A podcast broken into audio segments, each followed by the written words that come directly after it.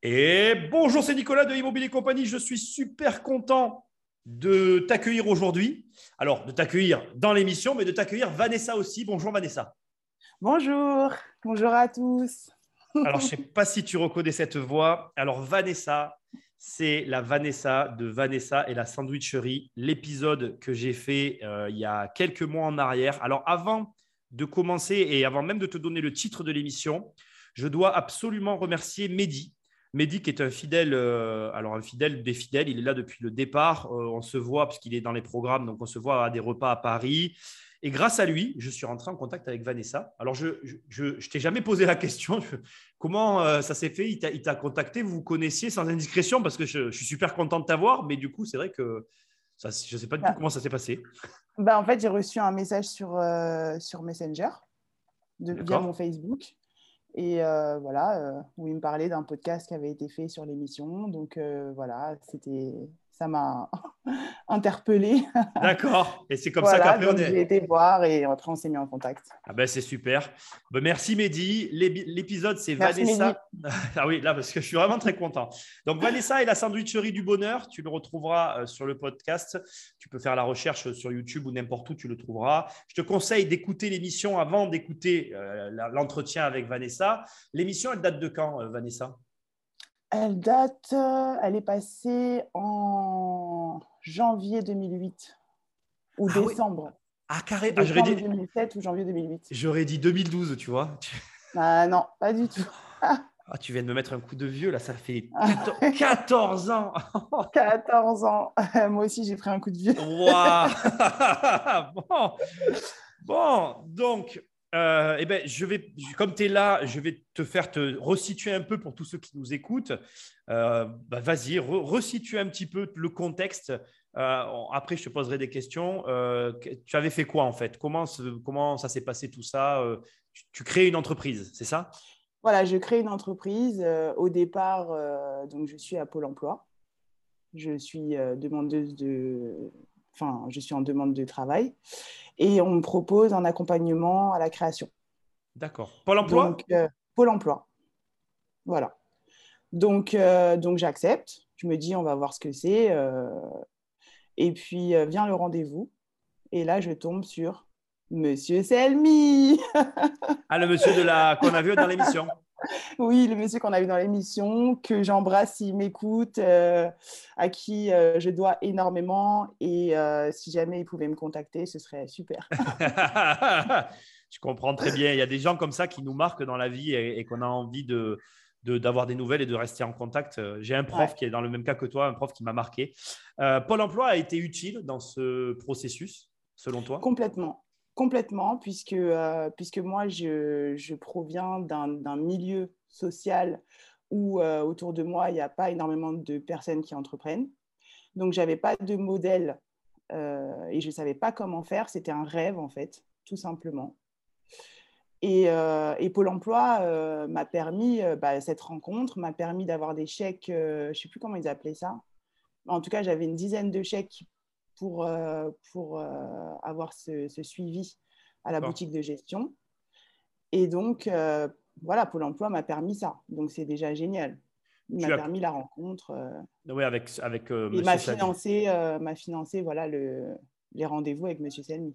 Est-ce que tu te, te, rends compte que c'est rare d'entendre ça? C'est vrai que ça me fait plaisir de l'entendre parce que souvent, les gens ont tendance à critiquer Pôle emploi par rapport à leur bah, euh, effectivement, fonctionnement. Effectivement, moi aussi, hein, euh, sincèrement, quand, quand j'étais chez Pôle emploi, euh, j'étais pas là en train de me dire ils vont me trouver du travail, hein, ou bien voilà. Mais enfin, je pense qu'on a tous un petit peu cette image. Mais au final, il y a énormément d'aide, il y a énormément de, de, de, choses. Il faut un peu fouiller, il faut, il faut demander aussi, il faut oser, oser souhaiter ce qu'on qu'on désire. Et euh, au final, bah ouais, au final, Pôle Emploi m'a beaucoup aidé. Je ah, vais pas, c'est une réalité en fait. Hein. Ah non non non non, mais je, je, je, suis très content que tu le dises en fait. C'est très rare, je le souligne parce que souvent on a plus droit à des critiques de Pôle Emploi, comme on a souvent les gens ont tendance à critiquer l'école. C'est Mhm. des choses qui se font plus souvent que des gens comme toi qui, qui reconnaissent que ça a une utilité, donc ça fait plaisir. Euh, Bah, moi, je dis ce que j'ai vécu. hein. Je, voilà. oui, oui, oui, mais j'apprécie. je, je vais en profiter pour revenir du coup un petit peu sur ton histoire personnelle. Ça va être un peu le point de départ de tout ça. Euh, comment tu en arrives finalement tu, à, à me dire que c'est ton rêve déjà de créer ton entreprise, mais comment tu en arrives à créer ton entreprise? Dans l'émission, tu, tu expliques que tu as fait plusieurs petits boulots avant, mais finalement c'est un peu flou. Est-ce que tu peux Mhm. nous, nous expliquer au moins comment tu en arrives à ce cheminement et à oser justement, comment tu arrives à, à avoir ce courage de dire, allez là maintenant je crée ma boîte, ça suffit Ok. Donc, euh, en fait, euh, moi, euh, j'ai quitté l'école très jeune. Euh, je crois que j'ai pas fait la quatrième. J'ai pas fait la quatrième. Donc, j'ai quitté l'école très, très jeune. J'ai fait des petits boulots. euh, j'ai fait un CAP vente action marchande où je faisais euh, des alternances en boulangerie, en confiserie, etc. Jusqu'à mes 18 ans, puisque voilà, il fallait que je fasse quelque chose. Et, euh, mais ça me plaisait pas spécialement. Ça me plaisait pas, voilà. Et puis, à 18 ans, j'ai postulé au Barrio Latino, qui s'appelle le Pachamama aujourd'hui, sur Bastille. Ah Et j'ai été embauchée. J'ai été embauchée en tant que serveuse. Et là, j'ai découvert, j'ai découvert la restauration. et ça m'a énormément plu parce que j'avais pas l'impression de travailler. J'avais l'impression euh, vraiment d'être dans une ambiance sympa, de rencontrer énormément de gens euh, de tous les horizons, de tous les bords. Euh, et j'avais ce talent, entre guillemets. J'étais speed, quoi. C'est-à-dire qu'au bout de trois semaines, je suis, je rentrée en tant que commis. Au bout de trois semaines, je suis passée chef de rang. Parce qu'ils ont détecté euh, le fait que j'étais speed, j'arrivais à placer les personnes comme il faut, à détecter les personnes qui prenaient des bouteilles, d'autres qui... Enfin, j'avais un truc commercial comme ça, j'avais quelque chose que, que j'ai découvert à ce moment-là. Et donc, du coup, euh, j'ai travaillé et ensuite j'ai enchaîné. Donc, j'ai fait Barrio Latino. Ensuite, j'ai fait énormément de brasseries parisiennes. Attends, Donc, je, je te coupe, je suis désolé, j'ai deux questions à te poser. Ouais. Qu'est-ce qui a fait que le Barrio Latino t'a apporté quelque chose d'autre que les expériences d'avant? Pourquoi il y, a, il y a cette scission claire qu'on sent quand tu parles? Le... clairement, j'avais 18 ans, j'avais envie de m'amuser. J'étais, avant ça, j'étais perdue, je ne savais pas ce que je voulais faire dans la vie et d'ailleurs, j'en avais un petit peu rien à faire. Euh, j'ai été dans une phase un peu spéciale que beaucoup d'adolescents ou post-adolescents traversent. Et du coup, euh, quand je suis rentrée au barrio, bah, c'était génial parce que c'était euh, une ambiance de fête. Il y avait des danseuses brésiliennes avec toutes leurs, leurs plumes, leurs costumes. Il y avait des stars. il y avait, j'ai rencontré Jimmy Cliff. Ah. J'ai rencontré les joueurs de foot, euh, plein de rappeurs. Enfin voilà, il y avait du monde. euh, C'était une ambiance euh, de monde de la nuit, quoi. D'accord. Et euh, j'avais pas l'impression de bosser. Moi, je travaillais la nuit au départ. hein. Ah oui, d'accord. Ah ouais. Dans les boîtes de nuit? Non, pas les boîtes de nuit. Ça fermait à 3 heures du matin. Donc, je travaillais jusqu'à 3 heures du matin. D'accord. 3 heures, voilà. Et, et voilà, donc c'était toute cette ambiance où tu travailles, mais en même temps, il y a de la musique. Les gens, ils sont détendus. Euh, ils ne sont pas conventionnels. etc. tu as des cadres d'entreprise qui sont là, enfin des cadres, etc. Enfin, toutes sortes de, de- de milieux so- sociaux qui se lâchent, qui te parlent. euh, Il n'y a pas de jugement, il n'y a pas de ah, toi, tu viens de là, je ne te parle pas. Ou... Oui, Comme la journée. La nuit, c'est un autre monde, en fait. La nuit, c'est un autre monde. Est-ce que dans le Barrio Latino, il n'y avait pas quand même un cadre de travail qui était un petit peu sérieux et où il y avait cette espèce de... Parce que tu me parles que tu es rapidement passé de, de commis à, à chef de rang. Est-ce que si Mhm. cette notion de reconnaissance et de cadre de travail, ça n'a pas joué dans le fait que ça soit différent pour toi? Bah, en fait, c'était un cadre de travail, mais complètement détendu. Voilà. C'était détendu. Les managers, ils nous briefaient, mais en même temps, ils étaient cool. euh, Ils étaient jeunes. euh, En même temps, euh, le but, c'était, on nous mettait des objectifs, aller faire du chiffre, mais c'était un challenge. Et c'est là où j'ai découvert que j'étais une personne de challenge également. Puisque moi, tu mets un objectif, j'y vais, quoi. Ouais, ouais, tu ne te poses pas de questions. non. Ça, ça m'amène sur une, une peut-être une étrange question, mais est-ce que le fait de ne pas avoir forcément fait d'études, ça t'a jamais handicapé? Je sais qu'il y a des gens que ça peut, tu sais, euh, peut-être un peu gêné. Tu t'es jamais posé de questions ou ça a déjà euh, été problématique euh, pour toi? Bah, en fait, quand on est jeune, on ne se pose pas toutes ces questions, justement. j'étais dans, un, dans, dans, ma vie, dans, voilà, dans le cheminement de ma vie. J'avais 18 ans, donc euh, j'étais jeune et j'avais pas conscience de tous les enjeux. Euh, j'avais pas conscience euh, que, enfin, j'avais cette notion que voilà, ceux qui font des études, enfin, c'est bien de faire des études, etc. Mais moi, en fait, j'étais pas là-dedans puisque de base, j'avais une, une, une, expérience, enfin, une vie difficile.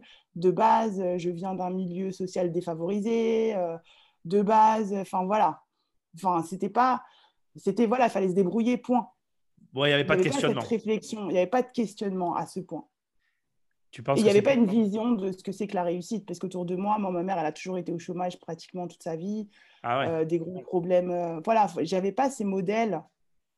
Euh, vous voyez ce que je veux dire Est-ce que tu ne crois, est-ce que tu crois pas que c'est mieux finalement de pas avoir justement tout ce système qui te fait te poser trop de questions? Parce que c'est sain. Moi, quand je t'entends parler, je trouve ça vachement plus sain au final.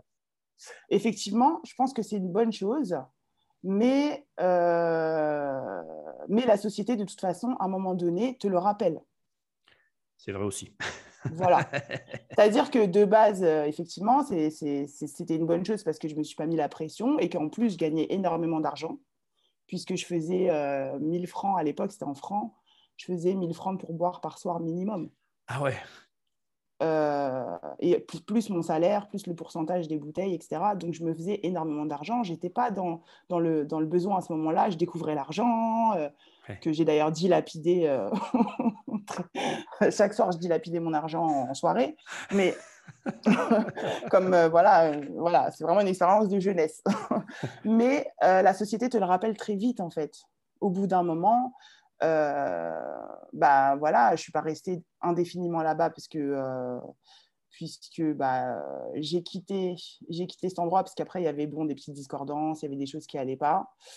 Euh, j'ai quitté là-bas et après j'ai commencé à voir que bon bah là c'était c'était une grande chance. J'avais vécu un truc génial où il y avait de l'argent c'était cool et tout. Mais après quand je suis allée en brasserie par exemple c'était c'était c'était pas la même chose. C'était beaucoup plus rigoureux. Tu es resté longtemps en brasserie? Bah oui, j'ai fait quand même euh, de mes... Enfin, j'ai fait, je crois que j'ai plus de 10 ans d'expérience. Parce que c'est ce que j'allais dire dans, dans, le reportage. Euh, quand, tu, quand, on te, quand on te découvre dans le reportage, il me semble que c'est ça. Tu as une dizaine d'années de, de, brasserie derrière toi, en fait. Ouais, ouais, tout à fait. Tout à fait. Et là, tu vois qu'en restauration, c'est pas évident. Euh, on te presse beaucoup, on ne te paye pas énormément, on ne te paye pas ton transport, on ne te paye pas ton taxi, quand tu finis à 3 heures du matin, tu es bien obligé de prendre un taxi. Euh, les pourboires, euh, c'est à moins que tu travailles euh, au Bouddha Bar ou dans des endroits chicos, tu n'as pas des pourboires exceptionnels, même si, voilà, hein, c'est bien quand même. Mais tu commences à sentir que tu es dominé par, un supérieur et que tu es, es, assez dépend, en fait. C'est-à-dire s'il est gentil, il va faire les choses bien. Mais si c'est une personne euh, qui, euh, qui n'a pas, qui n'est pas euh, honnête entièrement, qui n'est pas correcte, eh ben, tu, vas, tu vas en payer les frais, en fait. C'est intéressant ce que tu es en train de dire. En fait, tu as fait plusieurs brasseries? Exactement. Donc, du coup, quand tu parles comme ça, parce que la notion de domination, je la trouve intéressante dans tes mots, euh, ça mhm. veut dire qu'en fait, tu as, vécu, tu as, subi à des moments peut-être euh, cette fameuse domination, et à d'autres moments, tu as pu euh, apprécier le fait qu'elle n'existait pas ou peu entre toi et ton supérieur?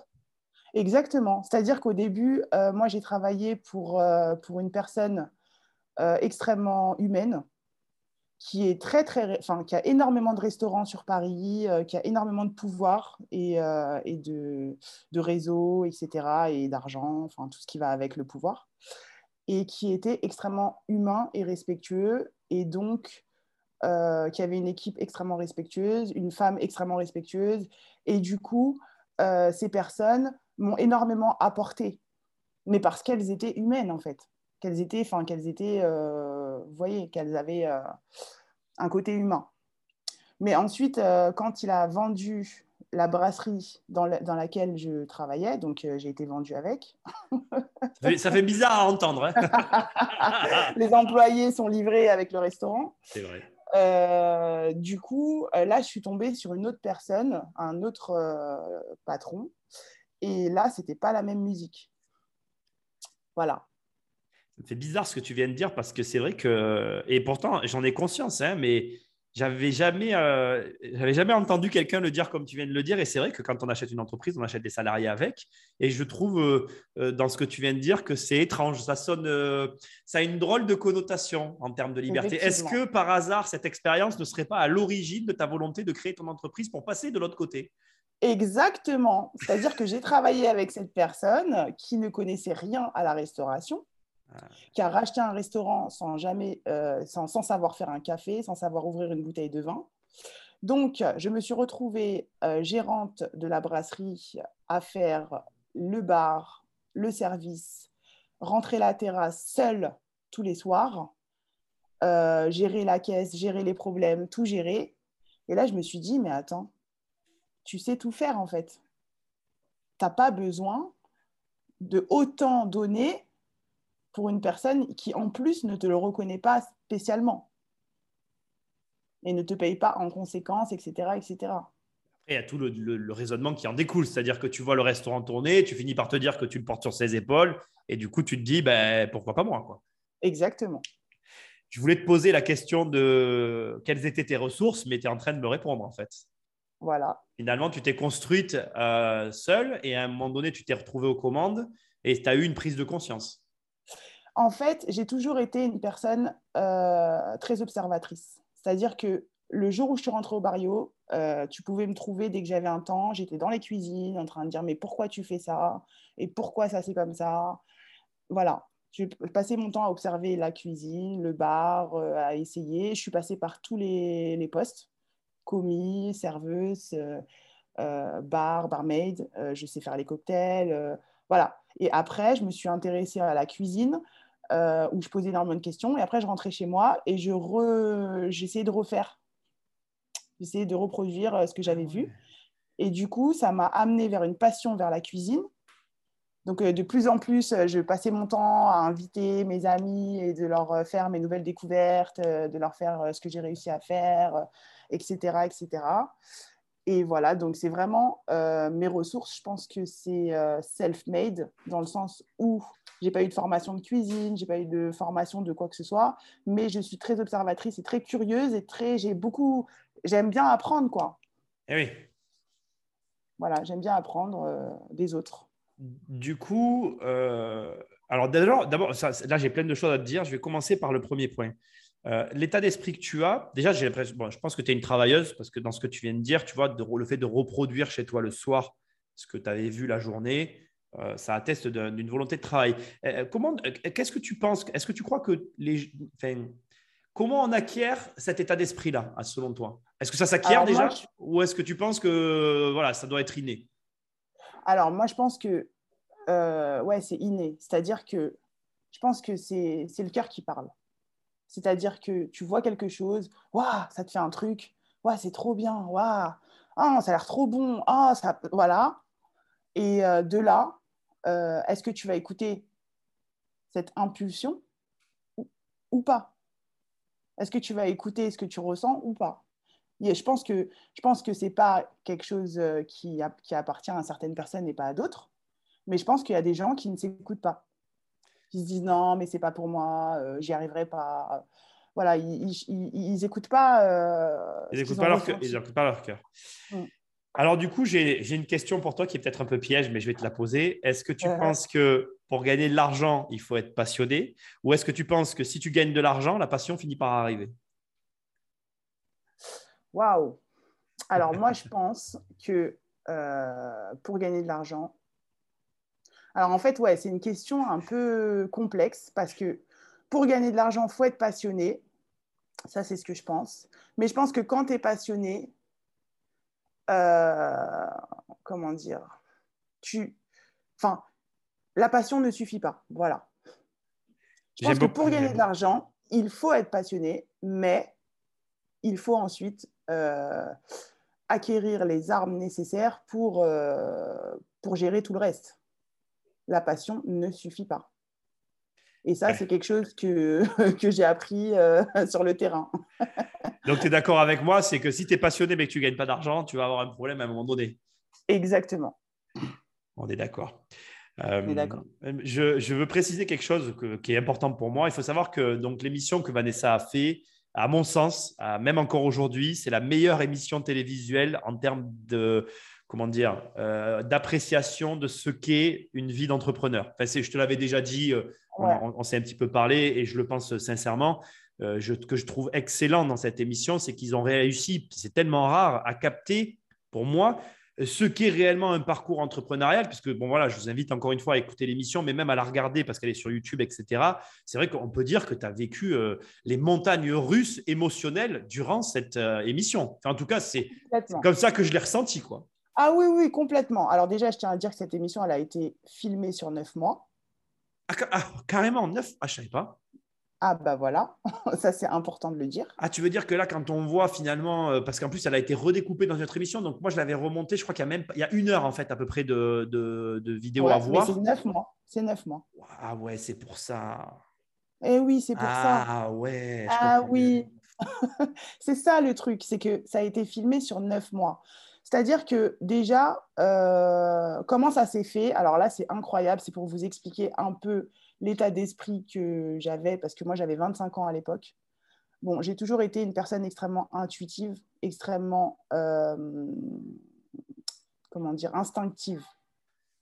Parce que je n'ai pas fait d'études, euh, enfin, je n'ai pas appris vraiment à réfléchir. Euh, voilà, moi, je marche par instinct, par passion. Attends, je suis obligé... ouais, mais je suis obligé de te couper parce que là, comme tu le dis, ça pourrait être pris du côté négatif alors que c'est très positif. C'est-à-dire que euh, tu dis parce que j'ai pas fait d'études, c'est pas parce que c'est que comme tu n'as pas fait d'études, tu t'écoutes un peu plus que ce que les gens, que certains n'arrivent pas à s'écouter. C'est ça. J'ai pas ce conditionnement. C'est ça. J'ai pas ce conditionnement de il faut être comme si, il faut faire comme ça, il faut penser comme si. Voilà. Moi, euh, j'étais complètement moi. Voilà. Et donc du coup, euh, c'est un soir, je rentre chez moi et je reçois enfin, je vois un message sur le répondeur de la maison et en fait, c'est une journaliste euh, qui me dit qu'elle est passée par la boutique de gestion euh, et qu'elle aimerait euh, savoir si ça m'intéresserait d'être filmée pour un reportage sur, sur ma, ma création d'entreprise, etc. Donc voilà, je la rappelle, on se donne rendez-vous dans un café, on discute. Mais si je vous dis, et ça je vous le jure sur ce que j'ai le plus cher, que quand j'ai commencé l'émission, je ne savais même pas que c'était zone interdite. la première scène où je sors du métro pour aller euh, voir le local, c'est la première scène, à peu près, il me semble. Je pense que la scène de la, de, la sandwicherie où je regarde les sandwichs et tout, ça a été fait après. Pour moi, dans ma mémoire, après chacun, voilà, on garde les souvenirs qu'on a. Dans ma mémoire, c'était la première scène. Je sors du métro. Moi, je pensais que c'était pour une petite chaîne euh, du câble. Parce que je suis quelqu'un de très timide, j'aime pas trop euh, passer à la télé, tout ça, c'est pas trop mon truc. Et euh, voilà, j'avais pas, j'avais pas percuté. Et en fait, il y avait une journaliste qui était là avec un caméraman avec une petite caméra sur le sur l'épaule. Donc c'était très simple et tout, voilà. Et donc, et là, il y a une dame qui passe et qui dit oui, c'est pourquoi et tout. Et là, la journaliste lui dit oui, c'est pour zone interdite. Et c'est comme ça que je l'ai appris en fait. Ah ouais. Donc, c'est pour vous dire un peu l'état d'esprit dans lequel j'étais, en fait. C'est-à-dire que, ah bah, si ça vous fait plaisir, bon, si c'est pour une petite chaîne, ça va, parce que moi, j'aime pas trop passer à la télé, euh, j'aime pas trop, voilà, j'aime pas trop m'exposer, c'est pas mon truc et tout. Donc, euh, moi, je pensais vraiment que c'était pour une petite, euh, une petite chaîne du câble, quoi. Et, du coup, alors, quand on t'annonce ça, tu fais marche arrière ou, c'est quoi Ou non, tu te dis, bon, bah, c'est bon, j'y suis ah maintenant non. Ah non, là, je suis excitée, j'appelle mon, mon mari qui était mon copain à l'époque, je l'appelle, euh, oh là là, euh, c'est pour zone interdite, euh, mais c'est incroyable comment je vais faire, mais c'est pas possible. Mais ça y est, j'étais lancée, quoi. Eh ouais, eh ouais. Et avais signé, signé un contrat? Non, j'ai rien signé. Rien, non, tu n'as rien signé, tu es parti, tu as filmé. Il me semble pas. je pense qu'ils ont fait une. À chaque fois, ils me demandaient mon autorisation en me filmant, en fait. De droit à l'image. Voilà, il n'y avait pas de contrat écrit, quoi j'ai rien touché, j'ai pas été payé ni quoi que ce soit. Oui, bah c'était, euh, oui, oui, c'est ça. Oui. Non, mais voilà, c'est juste pour informer. Euh, voilà, non, non, mais tu fais, et tu fais bien de le préciser parce que c'est vrai que c'est fou de dire. Tu vois, tu parles de 2008. Euh, tu te rends compte comment la télé elle a changé aujourd'hui, puisqu'aujourd'hui on paye, les gens sont payés pour être filmés à rien faire dans des maisons. Et quand ils ont été vus une fois, ils ont un compte Instagram qui est chargé, qui leur permet de vendre des, des, euh, des comment on appelle, des produits, je sais pas quoi, dérivés, voilà, des placements de produits. Et les mecs, en fait, ils travaillent plus jamais de leur vie. Et finalement, bon, ben, c'est quand même, c'est fou comme en quoi, 14 ans, l'évolution, elle a pu être, euh, quand tu dis que toi, ben, c'est clair, et c'est vrai que c'était comme ça, avant, tu passais à la télé, c'était déjà, on te disait, c'est déjà bien, c'est un avantage, tu vas pouvoir mettre en avant ta Par de la pub, voilà, moi, c'est ça, voilà, ça. C'était, euh, tu te rends compte, euh, là, tu as une pub à un million d'euros, quoi. Ouais, c'est ça, c'est ça. Aujourd'hui, c'est énorme. non, non, mais, mais après, après, je suis très contente, enfin, j'ai jamais, enfin, voilà, je m'en fiche. Euh, je voulais pas d'argent euh, spécialement, etc. Je trouvais que c'était euh, une bonne chose parce que, étant donné que je partais avec pas grand chose, il me fallait absolument de la pub, un côté, voilà, il me fallait quelque chose. Bah ça, ça t'a fait, ça fait de la, de la visibilité. Hein. Et puis, et puis bon, ça, ça, ça te rapporte toujours pas d'argent, mais je trouve que c'est la meilleure émission entrepreneuriale qui ait jamais été faite. Hein. Sincèrement, non mais vraiment, j'insiste, je, suis désolé, mais regardez-le, si, surtout si vous voulez vous lancer à votre compte, parce que vraiment, pour moi, on a vraiment les hauts, les bas. Tu réussis, puis tu échoues, puis tu réussis. C'est d'ailleurs, je vais te poser la question maintenant. Comment on fait pour traverser tous ces hauts et tous ces bas? Juste, je, me permets de, le dire à, ta place, mais euh, Vanessa, on la voit euh, essayer d'obtenir ses financements. Elle y arrive, puis elle n'y arrive pas, puis elle y arrive. Euh, on, te voit aussi quand même avoir du mal avec les locaux. On aura l'occasion d'en reparler tout à l'heure. Je veux dire, il y a vraiment autant d'échecs que de réussites pour arriver à sortir le projet, mais on se rend compte à quel point c'est dur d'être entrepreneur et comment on fait donc du coup pour traverser tout ça en fait. Exactement. Bah, en fait, euh, sincèrement, déjà sans le suivi de la boutique de gestion, j'aurais pas réussi. Vraiment. Parce que le suivi m'a structuré. Déjà, il faut une structure.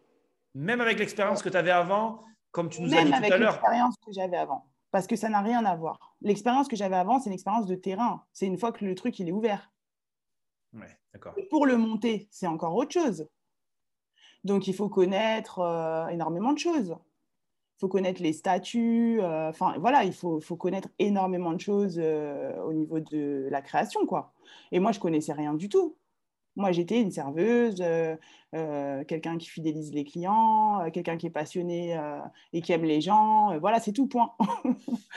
donc, donc, en fait, la boutique de gestion m'a énormément aidé. Monsieur Selmi, pour moi, il est passé outre. Il, s'est fait happer comme ça par, par je pense, par le, le projet et par l'engouement que j'avais, par, cette par cette volonté que j'avais, parce que j'étais très volontaire. Et je pense que lui, ça l'a, ça l'a motivé. Euh, il s'est dit, euh, waouh, c'est, top. Euh. Pourquoi tu dis qu'il est passé outre? C'est, c'est quoi cette remarque? Bah, Moi, je trouve qu'il est passé outre dans le sens où j'avais l'impression qu'il me donnait énormément. J'avais pas l'impression qu'il était dans un cadre où. Enfin, j'avais pas l'impression qu'il pouvait faire ça avec tout le monde. J'avais l'impression que c'était bon, euh, bien sûr, il peut faire ça avec tout le monde, mais il était au-delà, c'est-à-dire qu'il était dans le soutien, il était, enfin, on, avait, euh, on s'est changé les numéros, je l'appelais, enfin. C'est le monsieur qu'on voit avec qui tu fais le produit en croix à un moment donné, qui te soutient aussi Exactement. quand tu sors du. Voilà, quand tu sors du, du, À un moment donné, je crois que as, tu réussis pas à l'obtention d'une aide et euh, tu es effondré. Et, euh, c'est suite à l'entretien, si j'ai bonne mémoire. suite à l'entretien ouais, que j'ai fait à la boutique de gestion. Et là, il te soutient, il, est là à la sortie sur les marches et il te soutient, c'est cette personne, c'est ça à chaque fois. Mais oui, franchement, il m'a il, m'a organisé un, entretien euh, factice pour que je puisse m'entraîner, que je puisse être confronté à à bah, déjà plusieurs personnes qui me posent des questions, à tout cet effet de stress que ça, que ça engendre déjà de 1, et, euh, et, à la situation pour que je puisse, dans la vraie situation, gérer. Déjà, ça, c'est énorme. Enfin, je veux dire, euh, ce qui, enfin, et, et, voilà, et il m'a piégé, il m'a posé les questions les plus, euh, les plus dures. Je rappelle. Et je lui en ai voulu. Sur le moment, je n'ai pas compris. Je me suis dit, mais il est en train de, enfin, de se moquer de moi. Enfin, il fait tout pour me rabaisser. Pourquoi il fait ça? Et en fait, non, c'était pour me préparer c'était pour me préparer justement au pire. Et voilà, et c'est franchement, je, je lui en suis tellement reconnaissante. Et d'ailleurs, quand je lui ai dit, euh, quand je lui ai dit tout ça, parce que je lui ai dit, il m'a dit euh, la seule chose que je te demande en retour, c'est que le jour où, tu as un jeune qui est là et qui a besoin de, de, de, cet accompagnement, de ce soutien, bah, tu passes le relais en fait. Et ça, ah, j'ai trouvé ça merveilleux. Mais, mais c'est marrant parce que tu vois, je, moi, j'essaye d'aider les gens qui se lancent. Et je trouve que c'est ce qu'on doit faire, en fait. Je suis d'accord avec lui. Je pense que euh, la, la, la vie, c'est pas que recevoir et que, pas plus tard qu'hier, moi, j'étais, j'étais avec, euh, avec la sœur de mon banquier que je salue, euh, que j'ai, à, qui j'ai donné une heure de mon temps pour essayer de, de l'aider dans son entreprise. Et, et c'est vrai que je pense que tout le monde devrait essayer de redonner un minimum, en tout cas, et ça a plus de valeur d'ailleurs, je pense, de donner comme ça des conseils et de l'accompagnement à quelqu'un que, euh, de, que même les dons d'argent ou de quoi que ce soit d'autre d'ailleurs, peu importe. Euh, Exactement. Je pense qu'effectivement, comme il dit, là, le passage de relais, c'est important parce que je pense que ça t'a marqué. La façon dont on parle, on a, on a, depuis le début de cet entretien, c'est le nom que tu répètes le plus, j'ai l'impression, dans tout ça. Donc je pense que c'est quelqu'un qui t'a profondément marqué. Il m'a profondément, il profondément marqué parce que euh, souvent, on est confronté quand on essaye de, se lancer dans quelque chose, quand on, est, quand on croit en quelque chose et qu'on essaye de, trouver des aides, d'aller vers des gens, de poser des questions, etc. Souvent, on est face à des gens qui sont, qui sont désinvestis, euh, qui vous balancent les informations vite fait comme ça, ou bien qui font juste leur travail et pas plus, etc. etc. Et, euh, et je trouve ça dommage. Et, je trouve que, que, ce qu'il a fait, encore une fois, on revient dans l'humain. C'est-à-dire que à un moment donné, on est des êtres humains, on a tous. Euh, il m'a pas jugé, il s'est pas dit, il, a cru en moi, euh, il m'a donné la chance, il n'a jamais posé un regard sur moi en se disant bon bah c'est, elle va pas y arriver ou bon on verra bien, mais je m'en fous, je fais mon boulot et après je rentre chez moi ou voilà. Il a été hyper investi. Et ça, franchement, pour ça, j'en suis extrêmement reconnaissante parce que je pense que c'est ce genre de regard qui aide les autres qui, nous aide tout, tout, à chacun à se dépasser aussi. Et, du coup, euh, grâce à, est-ce que je peux dire que grâce à lui, tu as réussi à monter le projet? Non, je ne dirais pas ça. Je dirais que ce projet, c'est, grâce à moi avant tout, parce que c'est mon projet, c'est mon impulsion, c'est mon désir, c'est, c'est mon rêve et que sur mon chemin, j'ai rencontré énormément de personnes qui ont, qui ont contribué à ma réussite. Quel est son pourcentage Excuse-moi, je t'ai coupé. Quel est son pourcentage pour toi d'implication dans le projet Si tu devais à peu près le. Tu vois ce que j'essaye de faire? Au début, dans la création, franchement, 100%. D'accord. Là où j'essaye de t'amener, c'est est-ce que tu penses du coup que pour créer une boîte pour quelqu'un comme toi, il y a intérêt à s'associer? Tu comprends? Est-ce qu'il est qu'il n'y a pas intérêt Parce que tu l'as porté toute seule, le projet, ce qui te rajoute euh, du courage et tout ce que tu veux. Mais est-ce que du coup, paradoxalement, il n'y aurait peut-être pas eu intérêt à ce qu'il y ait une, une, tierce personne, enfin une personne à côté de toi qui joue ce rôle-là? Alors, euh, oui, je pense que oui. Je pense que j'ai manqué d'un associé, ça c'est clair. Mais euh, l'association, enfin, avoir un associé, ça pose aussi des pièges. C'est vrai. Voilà.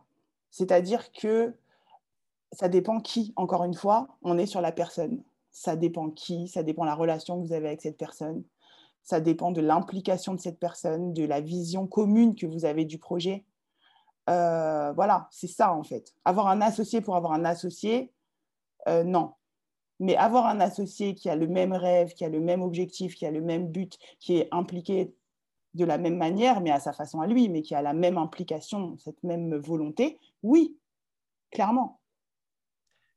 Comment, euh, comment tu vois ton aventure? Parce que bon, quand on regarde l'émission, à la fin, tu réussis donc à créer euh, Et donc, toi, aujourd'hui, maintenant, avec le recul, ça fait 14 euh, ans. une paille. Comment, euh, quel regard tu portes sur tout ça euh?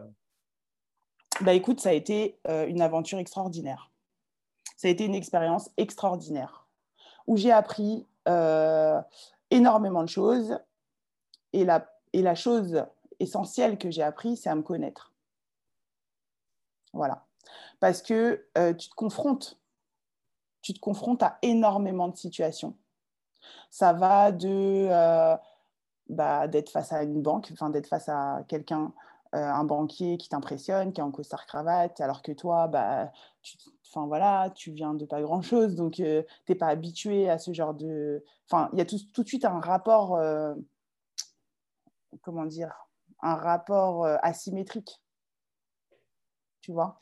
Oui, oui, mais parce qu'après, tu, tu c'est aussi ta perception qui, qui, crée ça. Voilà, c'est ma perception. Moi, je te raconte ce que moi j'ai vécu. Oui, oui, bien sûr. Par rapport à ce rapport asymétrique euh, avec justement les banquiers, les hommes d'affaires, les gens qui, qui, sont dans le game, euh, moi, j'étais pas du tout euh, cette personne. Enfin, moi, je suis là, j'ai un rêve, gna gna gna, je veux faire ci, ça, ça, voilà, c'est tout. Et j'ai aucune connaissance de la gestion, de la compta, de machin, des statuts, de la loi, de etc., de l'INPI. Je savais même pas ce que c'était. Enfin voilà. Euh, et, en fait, bah, voilà, cette expérience, ça m'a permis justement de me confronter à, toutes ces situations. Et du coup, euh, bah, ça m'a permis de, de, m'enrichir énormément parce que euh, j'ai dû trouver des solutions à chaque moment, en fait. À chaque moment, j'ai dû trouver des solutions. Par exemple, la banque, ça, je vais le dire parce que c'est, je ne vais pas citer de nom de banque, mais euh, j'avais eu, euh, j'avais eu un, un accord, j'avais eu trois accords bancaires. D'accord. J'avais eu trois accords bancaires de trois banques différentes. j'ai négocié, donc Monsieur Selmi est rentré en jeu dans la négociation, enfin m'a voilà, m'a expliqué comment on fait, comment on les met en concurrence, etc. etc. J'ai fait ce qu'il y avait à faire et au final, il y a une banque qui est sortie du lot qui m'a proposé euh, un super truc. Un super truc puisque c'était un droit au découvert de 5000 euros, euh, une carte à débit différé pour mes achats et tout de plus d'un mois, etc., etc. Il y avait vraiment des super. Il y avait un beau package. Il y avait un beau package. Un beau package pour un début parce que normalement ça se fait pas. Quand tu n'as pas d'apport, que tu n'as pas beaucoup de, fonds, etc. Euh, ils ne te donnent pas autant. Donc j'étais super contente et tout. Et puis au moment euh, de signer le contrat, tout disparaît. Ah ben non, on ne vous a pas dit ça. Ah ben non, c'était pas prévu. Alors que moi, j'avais dit non aux deux autres banques. J'avais euh, refusé les deux autres prêts je, rigole parce que dans mon métier, tu t'imagines pas euh, à quel point c'est courant, au point où personnellement, moi, je me considère plus comme un leveur de fonds et comme quelqu'un qui va aller chercher de l'argent au banquier. Aujourd'hui, je considère que c'est le cœur de mon métier, bien plus que la partie immobilière en soi qui, qui pourtant est importante. Parce que ce que tu dis, ça arrive très souvent. C'est-à-dire que euh, moi, ça m'est arrivé dans ma carrière énormément de fois où un banquier m'a dit oui, mais euh, comme toi, hein, oui, un oui bien audible, bien oral. Et quand tu arrives avec le dossier signé, le compromis, les papiers, où toi, tu ne peux plus te dégager, et eh bien là, on te donne un papier où là, il y a écrit non. Et là, tu te dis, j'aurais peut-être dû demander un papier. Et ça fout les boules. Et ça fout les boules. Et je comprends que ça te laisse un goût amer. Euh, bah, en fait, ça ne m'a pas laissé un goût amer dans le sens où j'ai rebondi. Moi, je suis quelqu'un qui rebondit énormément. Ça, c'est l'avantage justement de ne pas avoir eu grand-chose et donc d'avoir dû souvent se débrouiller. Voilà. Donc, euh, donc ce que j'ai fait, c'est que j'ai bluffé étant donné que j'étais suivie par, les, par M6, je leur ai dit que quand j'étais venue la dernière fois, j'avais une caméra discrète sur moi. Et donc, qui prendraient leurs responsabilités face à la France. Donc là, je leur ai dit ça et je suis partie. Et le lendemain, à 8 h du matin, le banquier devant ma porte, énorme bouquet de fleurs, euh, serrage de main, euh, euh, cirage de pompe, la totale, avec tout ce que j'avais demandé. Voilà. Et c'est là où tu vois la société comment elle est, c'est là où tu vois les requins, ils sont où, c'est là où tu vois. Voilà. Et moi, c'est des expériences que je garde en tête qui te permettent de, de, de, voir l'humain, comment il se comporte. J'adore parce que ce que tu dis, c'est une réalité, euh, comment dire, c'est là, c'est voilà, il y a rien à, c'est voilà, c'est inéluctable. Mais tu as dit ce qu'il fallait dire au départ, c'est le fait que tu n'avais rien au début et que, à mon avis, entre guillemets, tu gardes cet état d'esprit de finalement, je viens de. excuse-moi, c'est mes mots à moi, hein, ne, les prends pas mal, mais moi, je, dis la même chose pour moi, en fait. Hein. Je viens du caniveau, au pire, je reviendrai là où j'étais, donc j'ai rien à perdre. Exactement. Et, euh, et qu'en plus, c'est des, des, comment dire, c'est des procédés. Euh, c'est des procédés, euh, je ne sais pas si le mot il est fort, mais c'est des procédés d'escrocs. Enfin, c'est pas, Enfin, je, je sais pas. on nous, pompe l'air tous les jours à ce qu'il faut qu'on suive les règles, qu'il faut pas mentir, qu'il faut être droit, qu'il faut être honnête, qu'il faut nanana, que ça c'est pas bien, ça c'est pas bien. Et puis là, tu te retrouves face à une banque, des gens très sérieux, euh, d'un certain âge, etc., etc. Qui sont censés l'être, qui sont censés l'être. qui sont censés l'être justement dans le regard euh, de la société. Et là, tu te, et là, tu te retrouves face à quelqu'un qui te ment. Donc, à un moment donné, tu te poses des questions. Je ne me fais pas l'avocat du diable, Vanessa. En fait, si tu veux, les banques, il faut, il faut que tu comprennes, c'est une vieille institution et que tu ne peux pas t'imaginer comment ça se... En fait, les gens que tu vois, il se passe des choses derrière eux journalièrement qui fait mmh. que c'est changeant en fait. Et c'est très dur à comprendre et à expliquer parce que c'est exactement, ça donne la sensation que ce sont des escrocs. Mais c'est parce que par exemple, le matin, le banquier, il arrive, il allume son ordinateur, je, tire un peu le trait, hein, bien évidemment, si des banquiers m'écoutent, ils vont dire que ça ne se passe pas exactement comme ça, mais enfin, parfois, ça peut aussi arriver. Et d'un coup, ils vont avoir écrit, on a fait les objectifs, on ne prête plus d'argent. Et toi, la veille, il t'a dit oui, ben aujourd'hui, c'est non. Et ça tombe sur des trucs, euh, je ne les défends pas, je ne dis pas que c'est bien après, hein, ce n'est pas ce que je suis en train de faire. non, mais moi, j'entends, ce, j'entends cela, il n'y a pas de souci. Mais à un moment donné, quand après, je te dis que tu as été filmé, pourquoi alors, dans ces cas-là, tu n'assumes pas jusqu'au bout cette chose-là qui est soi-disant normale et euh, compréhensible? Parce que là, ils vont trouver des fonds parce que justement, c'est de la pub et qu'en termes de pub, on ne peut pas se permettre de se faire de la mauvaise ah, pub. Ah, bah voilà. Ah, bah, par contre, je, salue ton courage parce qu'il y a beaucoup de gens qui se seraient dégonflés là où toi, tu as eu le courage d'agir de, de, la sorte. C'est vraiment euh, bravo, bravo. Bah, je pense qu'effectivement, euh, il y a des moments dans la vie où tu ne peux pas euh, être dans le conformisme totalement parce que sinon tu te fais bouffer en fait. Voilà. Donc, euh, donc c'est là où il faut réagir et sortir un peu des clous. Mais je vois que tu fais ça très bien. bon, tu me parles de banque, je vais un peu dévier sur mon sujet. J'ai un petit peu envie qu'on en parle. Dans le documentaire, à un moment donné, on te voit partir en centre de Paris, négocier un, comment dirais-je, un, local professionnel. Et, euh, et, après, tu, pour des raisons financières, tu positionnes euh, ta, ta, ta, sandwicherie dans un autre local, en fait. Mhm. Et, c'est une question que je, que, je, que je rêvais de te poser. Est-ce que tu crois que si ta sandwicherie, elle aurait été dans ce local de départ, tu aurais eu la, la, même histoire et, et peut-être pas les mêmes problèmes aussi Pour euh, juste mémoire, tu t'es fait fracturer deux fois à la fin donc, de, du reportage, là où on te quitte.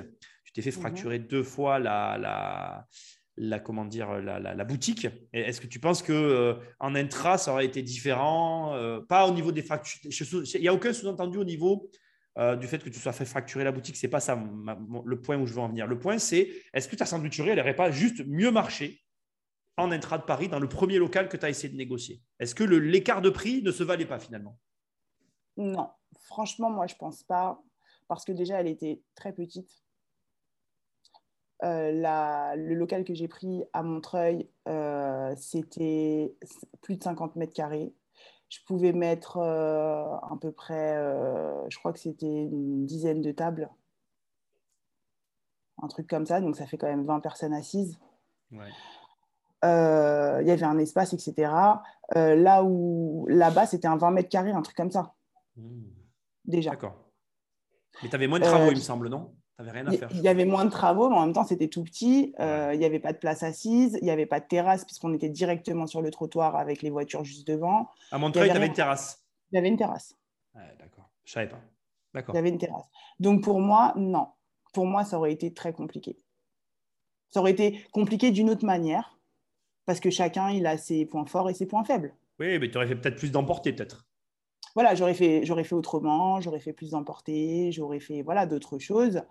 Mais euh, comment dire Je pense que ce qui a fait que, euh, alors, tu disais, est-ce que ça aurait mieux marché? En fait, le truc, c'est que mon affaire, elle a très bien marché pour ce que c'était. la première année, euh, j'ai atteint mes objectifs sans problème j'ai fait, euh, j'ai fait les 116 000 euros euh, annuels euh, qui étaient prévus dans, dans le prévisionnel. Dans le prévisionnel. Il n'y a aucun souci, elle a très bien marché, mais en fait, le truc, c'était mon manque d'expérience qui a joué. C'est-à-dire qu'au niveau de la pub, au niveau. En fait, j'étais seule et j'aurais dû mettre en place énormément de choses et je n'ai pas eu les ressources nécessaires pour le faire. la fatigue. Déjà, je faisais tous les plats maison moi-même. Ah ouais. C'est moi qui faisais les commandes, c'est moi qui faisais les sauces. Je faisais les sauces des pâtes. Tout était maison. tout, était maison.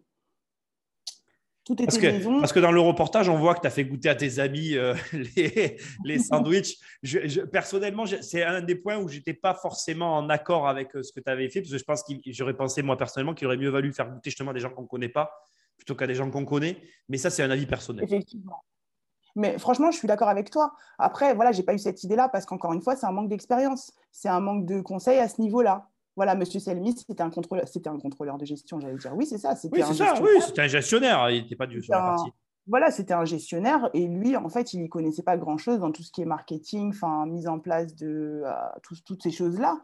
Et, euh, et, moi, bah, j'ai appris tout ce que j'ai, tout mon savoir, je l'avais appris sur le terrain, en étant, euh, en étant, comment dire, drivé par des boss. Euh, enfin, c'était pas moi euh, qui. Oui, oui, Donc, c'est pas la même chose, c'est pas le même angle de vue. Et, euh, et je pense qu'il m'a manqué énormément de réactivité par rapport à la livraison. Mais en même temps, il me manquait des fonds. En même temps, c'était, enfin, c'était, voilà, c'était, c'était compliqué. C'était compliqué seul, sans vraiment. Il faut savoir que j'ai tout emprunté aux banques. je suis partie avec 5000 euros. Euh, donc euh, voilà. attends, je te coupe, tu avais 5000 euros quand tu as commencé? C'est ça que tu es en train de dire? Non, j'avais pas 5000 euros. J'avais 2500 euh, euros et on a mis mon scooter sur le. Quoi? On, a mis, on a mis mon scooter en plus et donc ça a fait 5000 quoi. Excuse-moi. ah oui.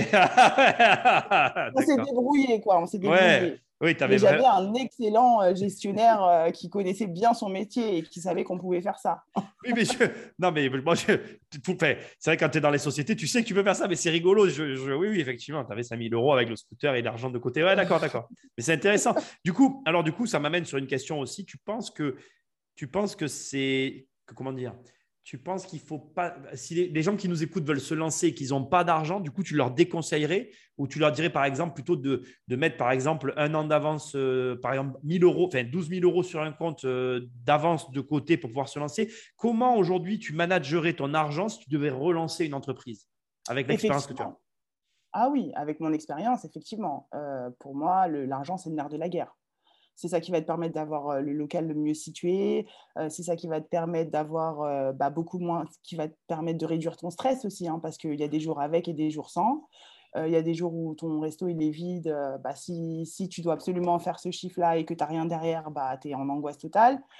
Donc, effectivement, l'argent, c'est le nerf de la guerre. Maintenant, de l'autre côté, si les personnes, ils n'ont pas énormément d'argent, mais qu'ils ont un projet où ils sont sûrs d'eux, où ils le ressentent et qui sont accompagnés, et c'est là où l'associé vient en jeu.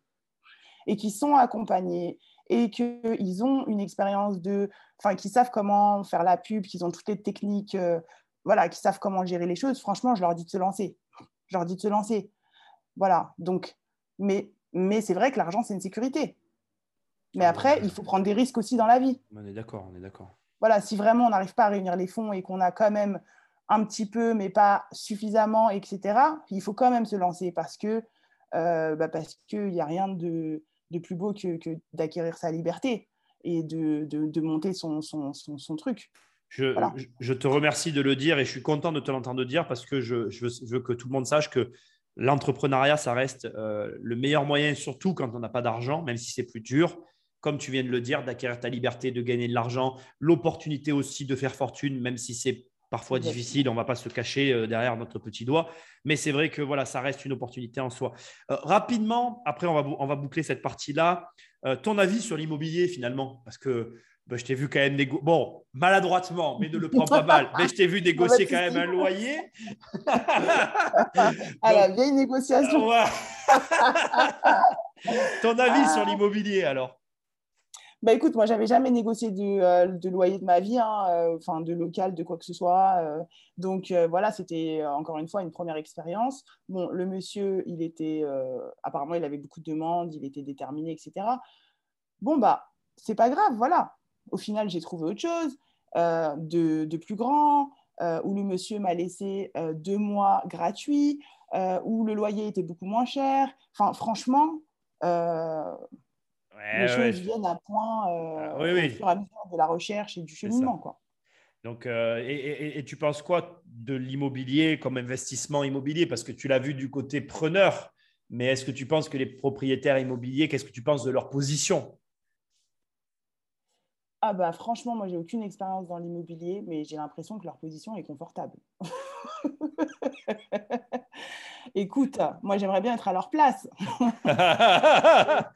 Euh, voilà, après je ne sais pas de quoi je parle, donc je ne peux pas trop te... Oui, non, non, mais c'est intéressant d'avoir ta perception, je trouve, parce que du coup, euh, moi, c'est mon boulot, donc euh, je suis bailleur notamment de, locaux professionnels. Et c'est vrai que c'est intéressant, tu vois, je voulais aussi un peu avoir ton opinion qui a été de l'autre côté. Euh, c'est intéressant de voir que, tu vois, perçoives quand même qu'il y, a quand même un certain confort quand on est bailleur. Ah, il y a un certain confort, ça se voit, bien évidemment. En plus, le monsieur qui m'avait loué le, local, il avait un immeuble. C'était pas juste un local qu'il avait, hein, c'était un immeuble.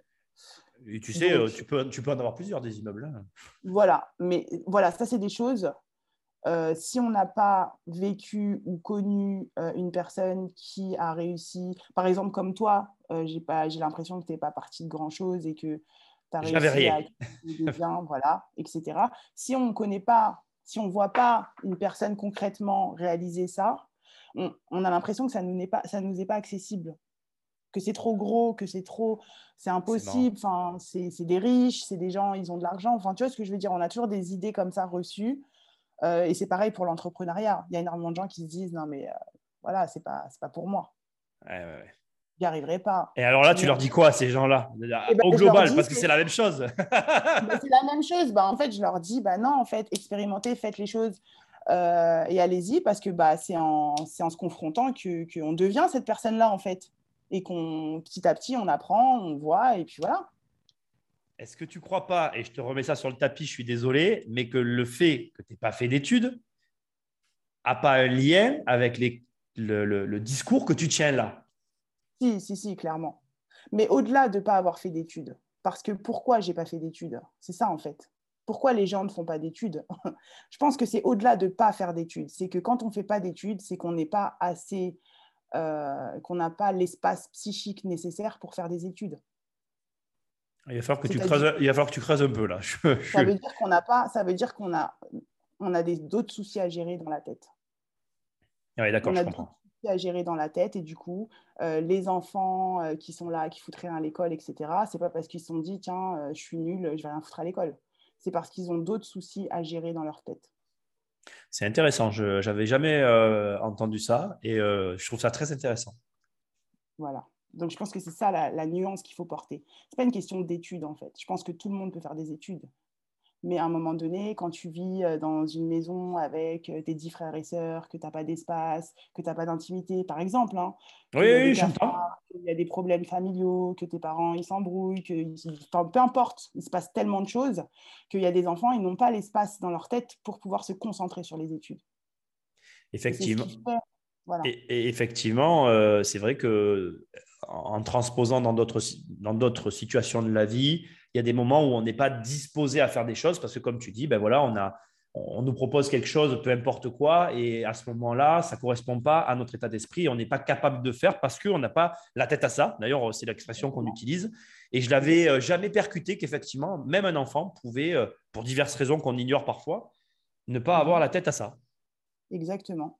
Il y a beaucoup d'enfants qui n'ont pas la tête à ça. C'est euh, très intéressant. Écoute, on va en arriver à l'actualité parce qu'à un moment donné, euh, on veut savoir. Alors, c'est quoi la suite? Parce que quand on arrête le reportage, paf bon, finalement, après moult et moult machins, on vous voit boire le champagne, tout le monde il est heureux. La suite, c'est quoi? Parce que bon, on a, envie de savoir. Hein. en fait, il y a eu un deuxième reportage qui est passé. Ah, je ne savais même pas, tu vois. Il y, a eu une suite. Ah ouais Il y a eu une suite euh, où je vendais justement toaster. D'accord. Voilà. Donc, euh, donc, en fait, ce qui s'est passé, c'est que bah, mon manque d'expérience, euh, le fait de euh, les, énormes angoisses liées à tout, bah, toutes ces responsabilités qui pesaient sur moi, ont à un moment donné pesé leur poids. Et j'ai senti que je n'étais plus capable de rester dans cette situation pour ma santé, en fait. Donc, quand je l'ai senti, j'ai pris tout de suite la décision de vendre. J'ai pas hésité une seule seconde. Qu'est-ce qui fait que, avant de te lancer, tu te sens capable. Tu dis voilà, je gérais toute la boutique de la brasserie quand, j'ai été racheté. Donc là, je veux me lancer parce que je suis capable. Et là, maintenant, tu me dis là, les responsabilités m'ont pressurisé. Ça veut dire que tu as cédé à la pression? J'ai cédé clairement à la pression parce que euh, bah, c'est la restauration, donc c'est euh, ça enfin c'est mutable quoi. Enfin ça change. Enfin chaque jour est différent.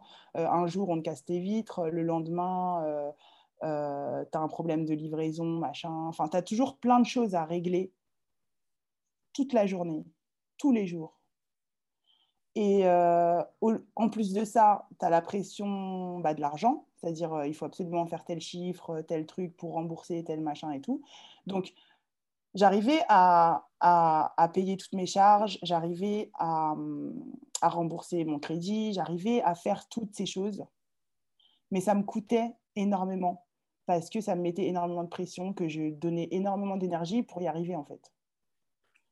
Parce qu'il me manquait justement peut-être un associé, il me manquait, euh, il manquait voilà, des choses. Est-ce que dans ce que tu dis, tu vois, tu dis tous les jours, il se passe des choses, euh, mais est-ce que ça, c'est pas, est-ce que ça, c'est pas la vie? Et est-ce que tu ne crois pas que c'est plutôt la pression financière qui a eu raison du reste? Je me permets, mais c'est dans ce que j'entends, tu vois. Non, j'entends ce que tu dis. Effectivement, la pression financière a eu raison du reste, mais pas que. C'est, c'est pas que, c'est pas la pression financière qui. Non, non, pour moi, c'est pas la pression financière parce que la pression, elle est dans ta tête en fait. C'est toi qui la crée. Tu la crées à partir de quoi en fait? C'est ça la question. C'est-à-dire que euh, la, pression, je me la créais toute seule. J'avais toutes les conditions, je faisais le chiffre d'affaires qu'il fallait, j'avais réussi à faire un truc super, mais j'arrivais pas à m'en satisfaire. J'en voulais toujours plus. J'étais extrêmement exigeante. Euh, je voulais pas que tous les jours je faisais le ménage à fond.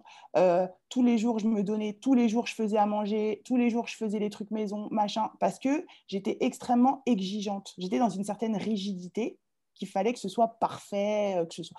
Donc ça, c'est moi qui, qui, le crée avec qui je suis, en fait. Et c'est ça que ça m'a ça m'a mis à jour, que ça m'a révélé. C'est pourquoi je me mettais autant de pression, en fait. Donc, en fait, tu es en train de nous dire, et je trouve ça très intéressant, que tu t'es toute seule écrasée sous le poids des contraintes que tu t'étais toi-même imposées. Exactement. Exactement. C'est ironique quand même.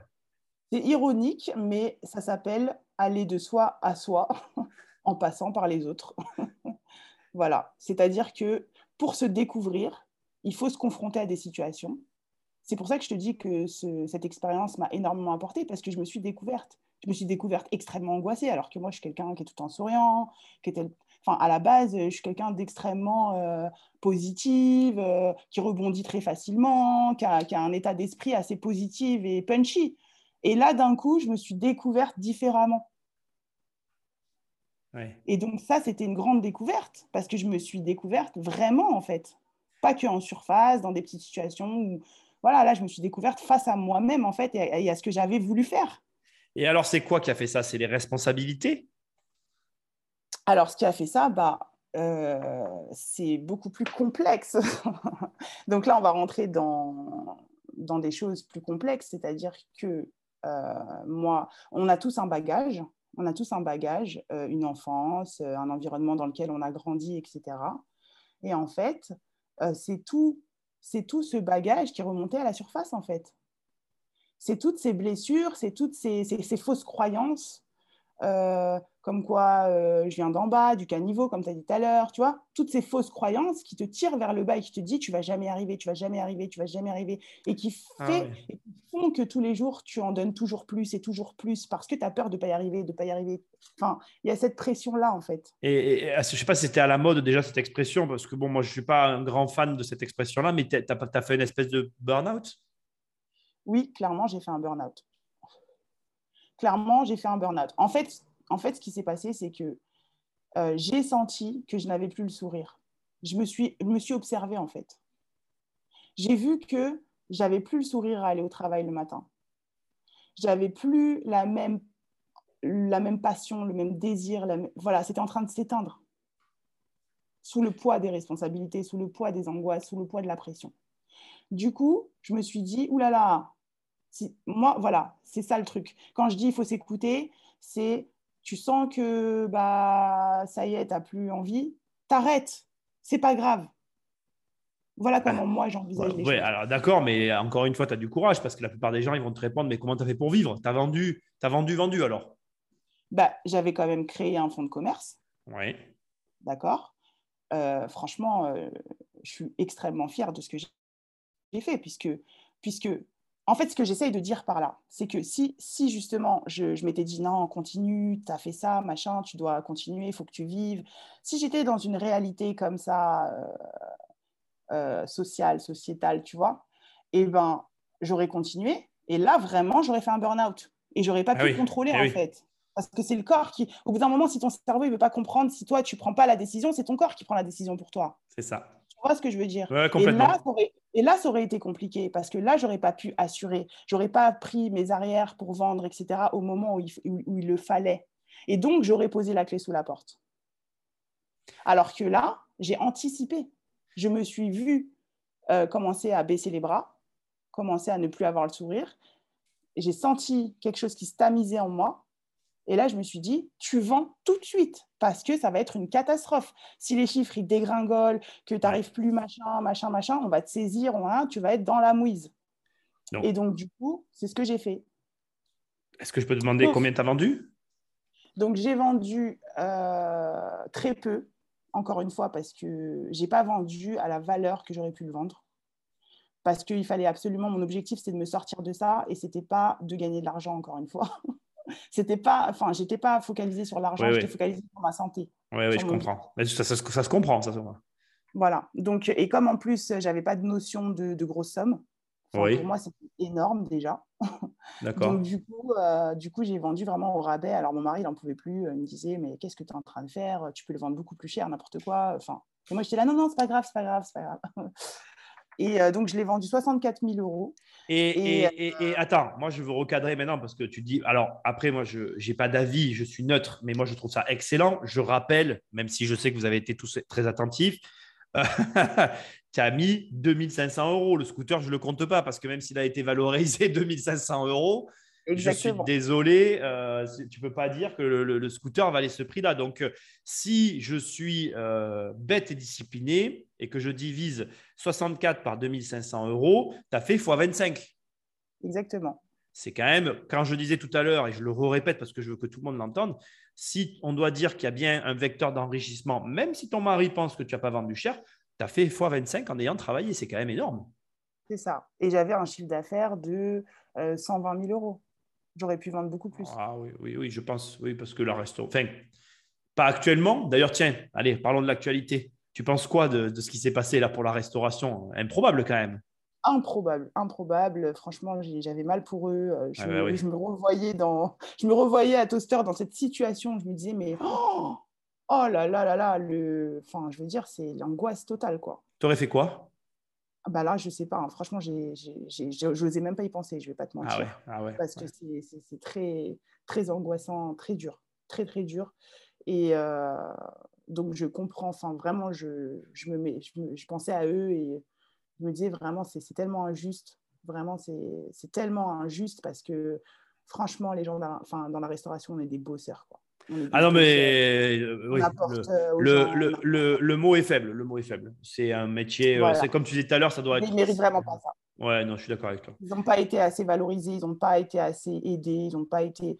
Franchement. Et je, je, après, moi, je ne veux pas rentrer dans la polémique, mais pour qu'à la fin, on leur colle l'obligation de vérifier le pass sanitaire, c'est, pour moi, c'est, euh, c'est honteux. Mais c'est mon opinion personnelle après. Hein. Je suis scandalisé de tout ça, mais bon, c'est comme ça. Après, on, a, on va dire qu'on ne refera pas l'histoire. Donc, tu vends et qu'est-ce qui se passe ensuite, Vanessa? On veut savoir. 14 ans. Donc, je vends. en, quelle année, en quelle année tu vends? Parce que j'aime bien la chronologie quand même. Alors, je vends. Alors, je commence euh, la. Alors, attends. En quelle année je vends? En 2011. 2011, d'accord. En 2011, je vends. Donc, attends, attends, attends, excuse-moi, juste je le redis. Donc, x 25 en 3 ans. Ouais. Continue, excuse-moi. 2011, donc donc 2011, je vends. Euh, donc, euh, bah, bien sûr, j'ai remboursé tous mes prêts, j'ai tout remboursé. Euh, voilà, je me suis sortie indemne. Donc ça, c'était la chose que je souhaitais le plus. Ah ben oui, ben, j'imagine bien. Oui. Donc je pars en Indonésie. D'accord. Je décide de faire un grand voyage de, presque un mois et demi avec mon mari. Ah ouais, d'accord.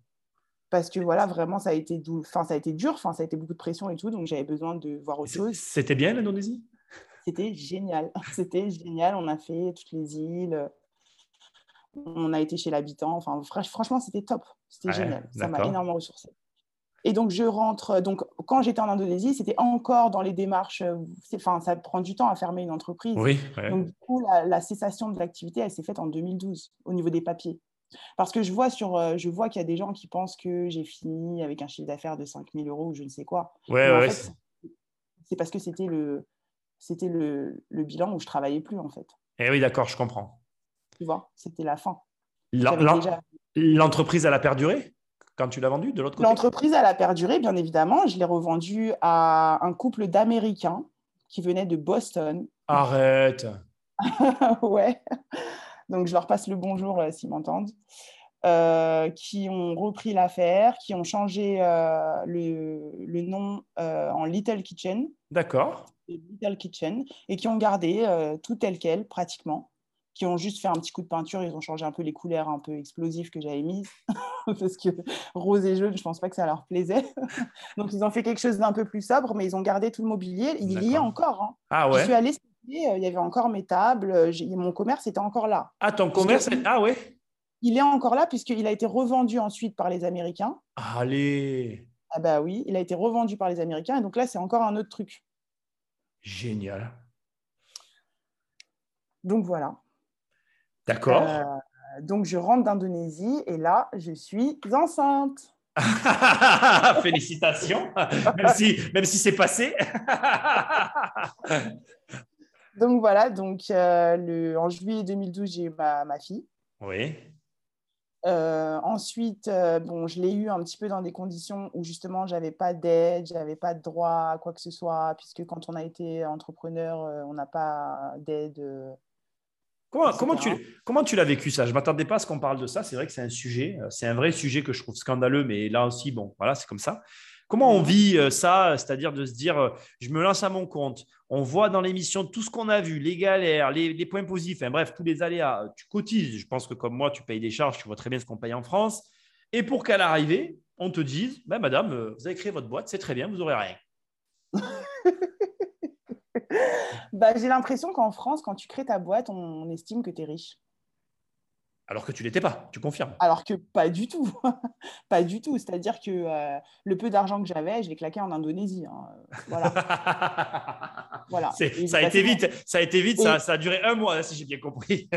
voilà. Et j'ai passé mon permis, voilà, des, trucs comme ça. Mais j'ai pas récupéré grand-chose puisqu'il y a toutes les, les enfin toutes les, comment dire euh, les charges de l'État enfin l'État est venu mais est venu sur le compte euh, de la Carpa là euh, comme des, des, voraces et ils m'ont tout pris hein, pratiquement hein. de la vente il me il me restait 3000 euros, un truc comme ça. Alors après, je suis désolé de faire ce que je vais faire, Vanessa, mais à un moment donné, toute l'aide dont tu as bénéficié, bénéficié au départ de cette aventure, tu l'as payée à la fin. C'est ça la France, en fait. C'est comme ça que ça marche, en fait.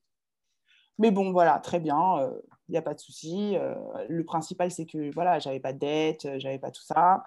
Donc, euh, donc voilà, donc ce que j'ai fait, bah, j'ai trouvé un travail au plus vite, surtout que j'étais enceinte, j'avais n'avais bah pas de congé mater, j'avais rien, donc il fallait que je trouve un travail au plus vite. Donc j'ai été, été caissière à Galerie Lafayette. Ah ouais, d'accord, rien à voir avec la restauration. Fini, fini quoi. Non, parce que je voulais plus, j'avais été au bout, j'avais été au bout, j'avais monté mon truc. franchement, j'avais été au bout pour moi dans ma tête. Et, euh, et j'envisageais pas la restauration, enfin, je l'envisageais au départ parce que je voulais faire des chaînes, enfin, j'avais des grands rêves, quoi. Mais étant donné les circonstances, euh, voilà, je ne me voyais pas retenter l'expérience tout de suite parce que ça m'avait énormément fatiguée, ça m'a voilà. Et du coup, euh, je me cherchais, c'est-à-dire que je ne savais plus, étant donné que je n'ai pas de diplôme, rien, je ne savais plus vers quoi me tourner en fait. J'étais là, genre, euh, bon, bah là, je suis enceinte, il faut que je trouve un travail alimentaire, euh, point. Donc, j'ai trouvé tout de suite un poste de caissière aux Galeries Lafayette, qui n'a pas pu continuer d'ailleurs, parce que bref, j'ai été malade, enfin bref. Oui, c'est une autre histoire, ça ne s'est pas fait. Ça s'est pas fait. Et donc, ça a été très compliqué quand même, la vie de ma fille, parce que c'était un petit peu dans. Bah, dans, un contexte qui était, pas, qui, était, qui était flou pour toi, en fait. Tu, cherches, tu te La galère financière, surtout. Ah ouais, d'accord. Ah ouais, d'accord. Mais ensuite, donc ensuite, quand j'ai eu ma fille et tout, j'ai trouvé un travail chez Picard. c'est un peu de l'alimentaire. Hein. Congelé, ça fait moins rêver. On est loin de tous les plats faits maison, mais bon, c'est bon Picard. Moi, j'aime bien leur fondant et c'est très bon quand même. Bah, c'est ça, c'est-à-dire que j'ai toujours eu une petite exigence quand même, euh, voilà, de, de, la qualité. les, les cannelés aussi, d'ailleurs, je vous les conseille, hein, les cannelés Picard sont très bons. je trouvais qu'ils avaient une éthique, euh, je trouvais qu'il y avait un truc et euh, je me suis dit, bon, bah, en attendant, il faut bien que je travaille. Oui, ouais, tu as, bossé chez eux. Quoi. Allé travailler chez Picard, j'ai travaillé deux ans. Ensuite, j'ai eu mon deuxième enfant. D'accord. Et, euh, et, ensuite, euh, et donc je me disais, donc ça faisait deux ans que je bossais là-bas, et je me disais, mais non, je ne peux pas continuer chez Picard parce que c'est pas moi. Je ne me vois pas. Attends, je t'arrête. Est-ce que ça a un lien avec le fait que tu aies créé ta boîte? Euh, Ouais, bien sûr.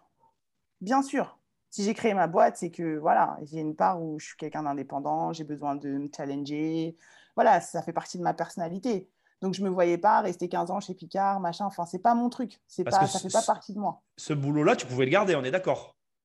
Picard, ouais. Oui, quand tu me parles comme ça, c'est-à-dire que si tu n'avais pas dit stop, tu restais chez Picard. Ah, bien sûr. D'accord. Ah, moi, j'ai fait un abandon de poste. Hein. D'accord. Non, non, mais je veux ça. Non, mais c'est pour.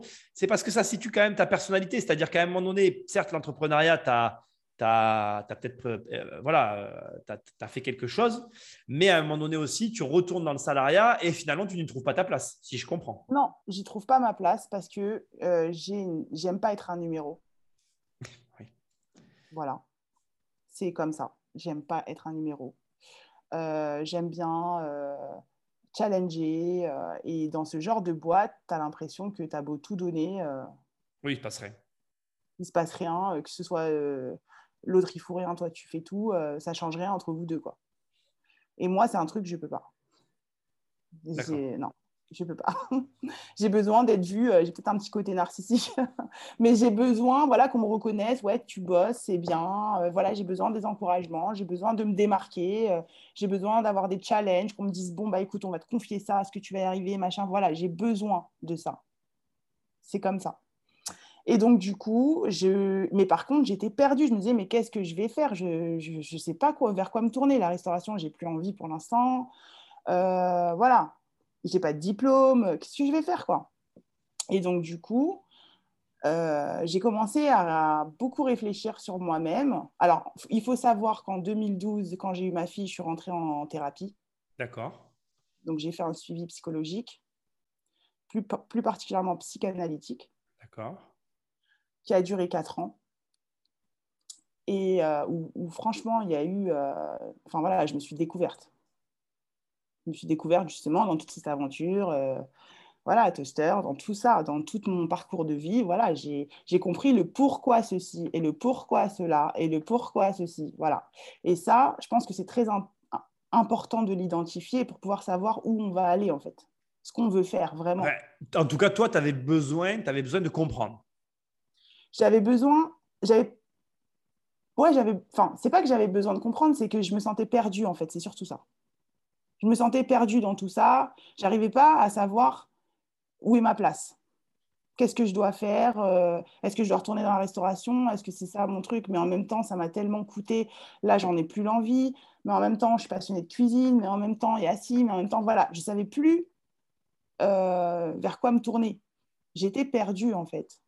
Et je pense que quand on est perdu et qu'on tourne en rond comme ça, c'est important justement de questionner qui on est. Puisque c'est ça qui va donner la réponse de qu'est-ce qui t'anime, en fait. Et donc, du coup Et donc, du coup, euh, donc j'ai compris que ce qui m'animait, bah, dans tout, justement, dans tout ce parcours de vie de professionnel, j'ai compris que ce qui m'animait, c'était l'humain le contact avec les gens, la cuisine, c'est parce que un désir de partager, de faire plaisir. Enfin, c'était toujours tourné autour de l'autre, du rapport avec l'autre. Et donc, du coup, je me suis dit, oh là là, j'aimerais bien être psychologue. Voilà. Et donc, j'ai osé. j'ai osé, hein. j'ai osé le, le, le, le, formuler en fait. Et ça, je pense que c'est très important. Et je pense que c'est ce qui s'est passé aussi dans le reportage. C'est-à-dire que la majorité des gens, euh, ils ont peur des jugements, ils ont peur euh, de paraître euh, un peu bête, tout ça, tout ça. Et c'est vrai que moi, j'ai jamais eu cette peur. J'ai jamais eu cette peur. Du coup, dans le reportage, on le voit très bien. J'arrive avec quatre lignes à l'INPI en mode Ah bah moi, je savais pas, j'ai écrit quatre lignes, euh, bah, je pouvais pas savoir, machin. Enfin voilà, j'étais en mode Je sais pas, bah, je pose des questions et même si j'ai l'air bête, bah, je m'en fous en fait. Mais tu as raison, c'est comme ça que ça marche. Hein. Voilà, et je pense que c'est ce qui a touché les gens parce qu'ils se sont voilà, ils ont vu quelqu'un qui justement n'est pas en train de s'inventer, enfin n'est pas en train de dire ah oui, blablabla, je sais, ah, machin. Non, c'est bien. Puis, puis, puis en tout cas, dans le reportage, et même là, ça se voit, tu étais, sincère. Hein. Moi, je, en tout cas, je ne le, je le remets pas en cause. Hein. C'est ça, les gens, ils ont ressenti la sincérité. c'est, ce que, c'est ce que je pense en tout cas. Voilà, je pense qu'ils ont ressenti ma sincérité. Et, et là, c'est pareil, c'est-à-dire que j'ai osé formuler quelque chose de, de que, que, que les conventions voudraient que je ne puisse pas formuler puisque je n'ai pas de diplôme, Enfin, c'est quand même improbable de dire euh, je vais être psychologue en sachant que pour être psychologue, il faut un bagage, il faut un bac plus 5, il faut machin. Enfin, tu peux pas être psychologue comme ça. Mais alors attends, euh, tu peux pas, mais, mais, mais tu l'as fait. Tu es en train de le faire en tout cas. Bah voilà, c'est ça. C'est qu'en en fait, après, donc j'ai osé le formuler et en le formulant, euh, j'ai pris des renseignements et donc j'ai compris que je pouvais avoir un équivalent des acquis avec mon expérience de toaster. D'accord. Qui pouvait me donner le bac l'équivalent du bac. Donc, tu as eu ton bac au travers de Toaster. Exactement. C'est incroyable. J'ai eu mon bac au travers de Toaster. C'est génial. Donc, euh, j'ai eu mon bac, quoi. et donc, du coup, j'ai fait une lettre. Euh, euh rempli...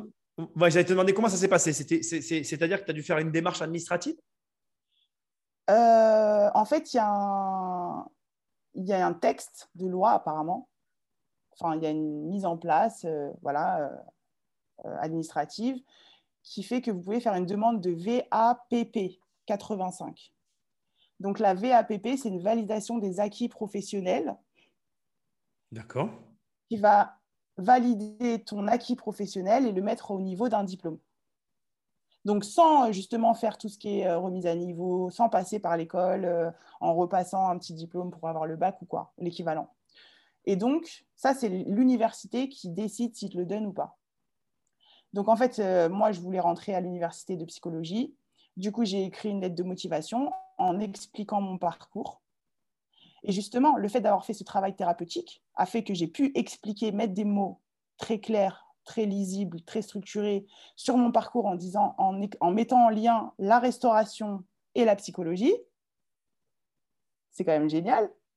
Oui, c'est c'est quand même tourner autour des autres et tout, etc. à mettre en lien tout ça et à le vendre, en fait. Et, et, et, en fait, il fallait que je remette avec mes extraits cabis, enfin, toutes les preuves qui montrent que j'ai tenu une entreprise pendant, je crois que c'est minimum trois ans. D'accord. Il faut avoir minimum trois ans, euh, avoir géré une entreprise, être chef d'entreprise pendant trois ans. Ce qui est, ce qui est, ce qui est pile ton cas. Hein. On est presque sur. on, on croirait le, on croirait le destin, quoi. C'est, euh, ou c'est peut-être le destin d'ailleurs. Exactement. Et donc, euh, et donc euh, voilà, donc j'ai tenté, j'ai, été, j'ai postulé à plein d'universités, hein, pas qu'une seule, et j'ai été reçue et acceptée dans une, dans la meilleure d'ailleurs. Hein. Est-ce que tu avais un plan B si jamais ça n'avait pas marché? Non, j'avais pas de plan B.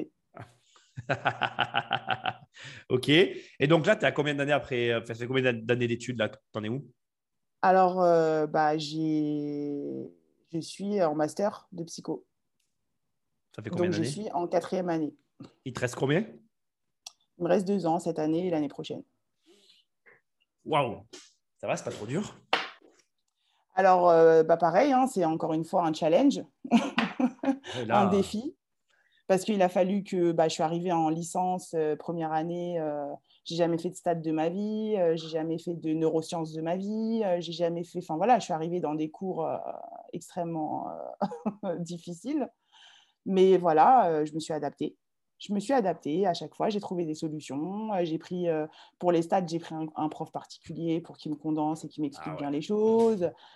je me suis débrouillée, quoi. J'ai trouvé, mais j'ai pris un prof particulier, voilà, vite fait, hein, 10 euh, euros euh, de temps en temps. Non, non, non, mais Vanessa, je ne te juge pas. C'est juste que, c'est encore une fois, tu mets tout en œuvre. Moi, ce que je vois, c'est pas euh, les moyens, c'est pas l'argent, c'est au contraire, c'est la mise en œuvre concrète d'actions dans ta vie pour que ça marche. Voilà, c'est ça. Tu as, redoublé dans les quatre ans là? Non. J'ai redoublé, j'ai redoublé. Si, si, si, j'ai ah redoublé parce que là, ça va faire. Là, c'est ma cinquième année c'est ma sixième année. C'est-à-dire que ma licence, la licence est sur trois ans et je l'ai faite sur cinq ans. Donc, j'ai redoublé deux fois, donc parce que à chaque fois, il y a toujours ce truc-là de je ne vais pas y arriver, toujours ces angoisses qui étaient là et sur lesquelles je travaille énormément, justement. Euh, mais, euh, mais à chaque fois, les années où j'ai redoublé, c'était euh, à 0,20 centimes. Ah ouais, rien du tout, quoi. Voilà. C'était à chaque fois des petits. Donc après, l'année d'après où je redoublais, j'avais juste un cours à rattraper ou deux cours. Donc ça me faisait une année un peu pour respirer, pour m'occuper de mes enfants, pour être plus présente. Tu, as, tu as quel âge là? Là, j'ai 38 ans, bientôt 39. Comment, comment tu fais à ton âge pour trouver la force? Parce qu'il y a des gens, peut-être, qui nous écoutent, qui n'ont pas le courage de faire tout ça. Comment on trouve ce courage? Alors, je pense euh, que le courage, on le trouve euh, dans son rêve, en fait. On le trouve dans sa volonté de vouloir être heureux, en fait. J'ai une volonté, une volonté extrêmement forte d'être heureuse, en fait. Et pour moi, la définition d'être heureuse, c'est être bien, en paix à l'intérieur de moi, satisfaite. Euh, satisfaite de moi-même, c'est-à-dire euh, en paix, euh, où je me sente pas, oh, j'aurais dû faire ci, oh, je ne oh, me sens pas à la hauteur ou je sais pas quoi. Voilà, j'aimerais bien me sentir vraiment en paix, apaisée. Alors ça, c'est ce qui te... Ça, c'est ce qui te pousse, mais comment tu fais dans la... Parce que tu sais, tout le monde a toujours les mêmes frais dans la vie. On va te répondre, oui, mais financièrement, tu fais comment? Parce que là, tu as deux enfants, tu as bientôt 39 ans, tu es étudiante. Financièrement, comment tu vis la situation? Tu comprends? Ça, c'est la, c'est le, Moi, j'ai plein, j'ai plein, j'exagère en disant ça, mais autour de moi, je vois, il y a des personnes qui rêveraient de se lancer à leur compte, mais leur problématique dans leur tête, c'est l'argent. Ils me disent, oui, comment je fais pour vivre? Comment tu, comment tu bah, fais Comment je fais bah, En fait, bah, j'ai la chance. C'est vrai que j'ai beaucoup de chance parce que j'ai mon mari qui travaille, qui, qui subvient à mes besoins, en fait. D'accord. Donc, euh, après, c'est pas c'est on galère, hein. c'est voilà, c'est un salaire pour quatre, mais c'est faisable. Donc en fait, je suis associée à une personne qui a les mêmes convictions que moi, qui croit en moi et qui, euh, qui, a, qui est d'accord avec mes objectifs. C'est ça en fait. C'est quoi l'amour? C'est quoi l'amour? Ben, Je pense que l'amour, c'est vouloir que c'est comment dire, c'est se tenir la main et avancer dans la même direction voilà, je pense que l'amour, c'est c'est aller ensemble euh, vers un objectif de bien-être euh, commun. commun. Voilà. Donc là, la suite, c'est quoi? Il te reste deux ans, donc tu me dis Il me reste deux ans. Donc là, j'ai commencé mon, ma première année, là. donc euh, ça va passer très vite. les années passent très vite. Ah oui, ça c'est sûr. Donc voilà, donc là, je suis contente parce que parce que c'est la dernière ligne droite, parce que j'ai passé les sélections. C'est-à-dire qu'après la licence, euh, il y a des sélections. Tu n'es pas prise comme ça en master. Euh, c'est quand même 80, 80 places pour 1000 euh, demandes. Ah oui, félicitations. merci beaucoup. Donc, c'est des dossiers, voilà, il faut, faut s'acharner.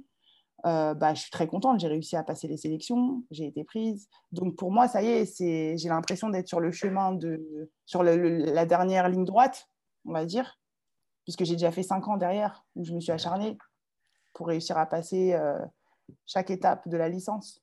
Euh, et, et, la finalité, c'est quoi? C'est de te mettre à ton compte? Exactement. c'est de travailler en institution, de travailler en institution, de travailler dans des, dans des structures, parce que je pense que pour un psychologue, c'est important de ne pas s'enfermer. C'est important d'être toujours en contact, enfin, toujours en relation avec les autres disciplines, avec les collègues, etc. Et aussi de se faire un réseau, mais aussi à côté d'avoir mon cabinet bien sûr. Du coup, euh, du coup, c'est encore ironique parce que tu as quitté l'entrepreneuriat euh, pour diverses raisons et là, tu vas, le, tu vas te relancer dans l'entrepreneuriat et en quoi tu penses que ça va être différent? Ça va être différent dans le sens où je sais pour... Enfin, je sais pas comment dire. Où j'ai identifié... Euh, j'ai identifié euh, les... Je sais pas comment dire, les raisons pour lesquelles je fais les choses. C'est-à-dire qu'au départ, quand j'ai monté Toaster, j'avais 25 ans. Quand j'ai eu ce projet, j'avais toujours eu, avant ça, cette idée en tête que l'argent, il faut de l'argent, il faut faire de l'argent, il faut faire de l'argent, l'argent, l'argent, l'argent. Et c'est ça qui m'a poussé euh, à, choisir la restauration aussi, parce qu'il y a quand même de l'argent qui circule. Beaucoup de blagues, hein, on va mentir. Oui, oui, c'est vrai, c'est vrai. Oui, c'est ce qui m'a poussé euh, à, à, monter mon entreprise parce que je voulais faire des chaînes. Enfin, je me voyais euh, construire un empire. Enfin, je, me voyais déjà en haut de l'affiche, quoi, on va dire. Entre guillemets, je me voyais m'en sortir comme ça, en fait. Et, euh, et cette expérience m'a fait comprendre que l'argent, c'est une chose. Mais je pense que le bien le plus précieux, c'est la sérénité. ça, je suis bien d'accord. Voilà. Et donc, du coup, le fait de, de, de, faire ce parcours, euh, déjà, c'est un énorme travail sur moi. C'est un énorme travail sur moi en double sens, puisque je fais une thérapie toujours. Et en même temps, je, je, pratique, enfin voilà, j'étudie la psychologie. Donc, ça me permet d'identifier aussi énormément de choses et de pouvoir le transmettre par la suite, en fait. Et ça, je trouve que c'est quelque chose d'extraordinaire, la transmission. Je trouve que de euh, faire quelque chose, enfin, faire quelque chose pour soi-même, euh, vivre une expérience, c'est génial, c'est la vie, mais qu'ensuite, quand on arrive euh, à aller au bout des choses, c'est bien aussi de, de passer le relais. Tu, tu, me tu, me l'enlèves de la bouche. C'est marrant comme on arrive à la fin et tu me ressors cette cette phrase-là, j'ai vraiment l'impression que ça t'a marqué au point où euh, tu en fais presque ton mantra de vie, en fait, de transmettre. Exactement, transmettre. Ouais, je pense que c'est euh, parce que parce qu'on m'a transmis, parce qu'on m'a transmis et ça m'a beaucoup aidé. Tout simplement. Et oui, bien sûr. Et tu as envie peut-être de rendre aussi quelque part tout ça. Et si tu peux boucler la boucle en en faisant ton métier, ben, c'est encore mieux. Exactement. Vanessa, euh, je, vais finir en te posant une question. Je, je, alors, ce n'est pas vraiment une question. on, va réfléchir. enfin, tu vas me valider ou pas. Est-ce que si je dis que tu es une acharnée, ça te, ça te définirait pas relativement bien finalement? Franchement, si. Franchement, je suis une acharnée. franchement, je suis acharnée. On va pas. Franchement, non, je vais pas dire le contraire. Je suis une acharnée parce que pour moi, la vie, elle est tellement difficile je parle en général. Hein. Oui, oui, je comprends, mais c'est un peu là-dessus que je t'emmène, effectivement. Voilà, la vie, elle est tellement dure que pour moi, il faut rien lâcher. Il faut rien lâcher et il faut surtout pas euh, croire qu'on n'est pas capable, machin, machin. Il faut juste essayer de comprendre pourquoi on croit ça. Eh, je comprends. J'ai parmi tous les podcasts que j'ai fait, il y en a un qui m'a marqué profondément. Que j'aurais. D'ailleurs, je regrette que cette personne soit morte parce que j'aurais vraiment aimé la rencontrer. Euh, c'est Christian Audigier qui disait insister, c'est exister. Ouais. Tu es d'accord avec ça? Je suis complètement d'accord. Insister, c'est exister. Parce que tu lâches pas, tu t'imposes, tu vas, tu te manges des, murs, tu te manges des casseroles, tu, enfin voilà, tu, galères, il n'y a pas de souci, mais tu vis quoi. Tu vis, tu essayes de vivre tes rêves, tu essayes de vivre tes ambitions, tes aspirations. Alors que quand tu es là en train de te, de te dire, bah non, je suis pas capable, bah en fait, tu es là et tu subis ta vie en fait. Donc, tu n'existes pas vraiment.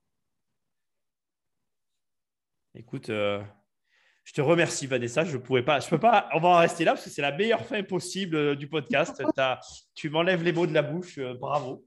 Euh, je, pense, alors, pour, pour, tout vous dire et pour clôturer, on devait se, voir en vrai, ce que je regrette, mais on va se voir en vrai de toute façon. Donc, il y aura une suite parce que moi, j'aime bien que quand il y a des gens qui rentrent dans le podcast, j'essaye de faire en sorte qu'on les suive parce que je trouve ça agréable. Donc, si elle est d'accord, bien évidemment, mais en tout cas, dans tous les cas, on, on s'était dit qu'on se verrait, donc on se verra. Euh, là, c'est moi de mon côté que j'ai eu des problèmes pour des raisons personnelles de me déplacer sur Paris, mais, mais ça va revenir, Vanessa, donc je te tiendrai au courant. Euh, et re-regarder son émission parce que vraiment, encore une fois, je le dirai jamais assez, c'est une des. C'est en tout cas pour moi, en termes d'émission télé, la, la, la, plus réaliste, des, le plus réaliste des documentaires sur comment on crée une entreprise. Euh, et, je te félicite encore parce que ben, là, tu vois, tu viens de nous montrer sur la fin que tu as vraiment l'état d'esprit d'un entrepreneur. Et, quoi que tu fasses, je sais que tu vas réussir. Et peut-être bah, que, tu l'auras, ton empire. Pas comme tu crois, peut-être pas un empire de la, voilà, pas un empire de la restauration, mais un empire de la psychanalyse. C'est bien aussi. Hein. tout à fait. Bah, en tout cas, voilà, je voulais dire aussi euh, que quand on a fait le reportage, il n'y a aucune scène qui a été, euh, enfin, où on m'a demandé de jouer ou voilà, il n'y a pas de choses comme ça. Quand je t'ai eu au téléphone, je te l'ai demandé, je crois, la, la, la première fois. Mais ça, c'est quelque chose sur lequel je voudrais insister. Ouais, ouais, mais tu as raison de le préciser parce que moi-même, je te l'ai demandé parce qu'aujourd'hui, on sait que c'est scénarisé, euh, la télé. Et tu as raison de le préciser. Mais je pense que c'était une autre époque, quand même, ton reportage, sincèrement. Ouais, ouais, ouais. Il y a eu, euh, voilà, tu descends, euh, on va se poser en haut du métro, donc toi, tu montes les escaliers. Voilà, il y a eu des choses comme ça. Oui, c'est normal, mais ça, c'est des, des, plans séquences, on appelle ça. voilà, mais sinon, pour le reste, c'était tout du nature peinture je ne te vois pas faire. De toute façon, tu n'es pas le genre de personne à qui on fait faire des choses qu'elle n'a pas envie de faire. Je n'ai pas l'impression, en tout cas. Exactement. tu m'as bien cerné. bon, ben Vanessa, merci beaucoup. Et, euh, ben, merci à toi. Et à très vite. Euh, on se retrouve dans le prochain podcast. Salut. Au revoir à tous. Merci.